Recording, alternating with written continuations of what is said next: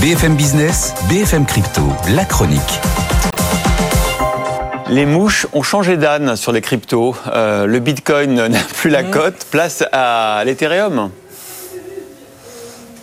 Oui, exactement. Hein, c'est le chouchou du moment. On en parlait hier, on l'a expliqué. On franchit le cap des 3000 dollars à nouveau plus haut depuis avril 2022, alors que les autres plafonnent, voire décrochent. L'XRP qui tombe des 56 cents, Cardano sur les 61, et on a même Solana surtout qui perd quasiment 9% en 5 jours.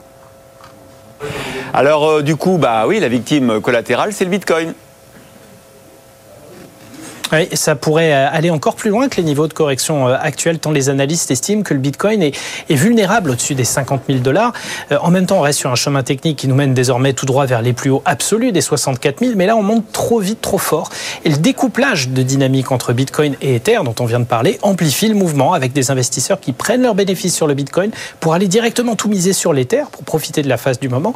Un analyse graphique prévoit même un retour possible et assez rapide du Bitcoin vers les 46 000 du coup pour pouvoir trouver du support de plus, fondamentalement, le Bitcoin semble avoir épuisé désormais toute la dynamique dont il bénéficiait euh, à la faveur de l'adoption des ETF Bitcoin Spot.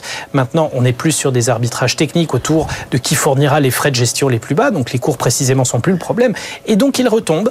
Et ça entraîne d'ailleurs sensiblement à la baisse la plateforme Coinbase qui a perdu quasiment 4% hier sur le Nasdaq, ainsi que les grands mineurs de Bitcoin cotés comme Marathon Digital, moins 9%, ou Hut 8 qui a fait moins 6%.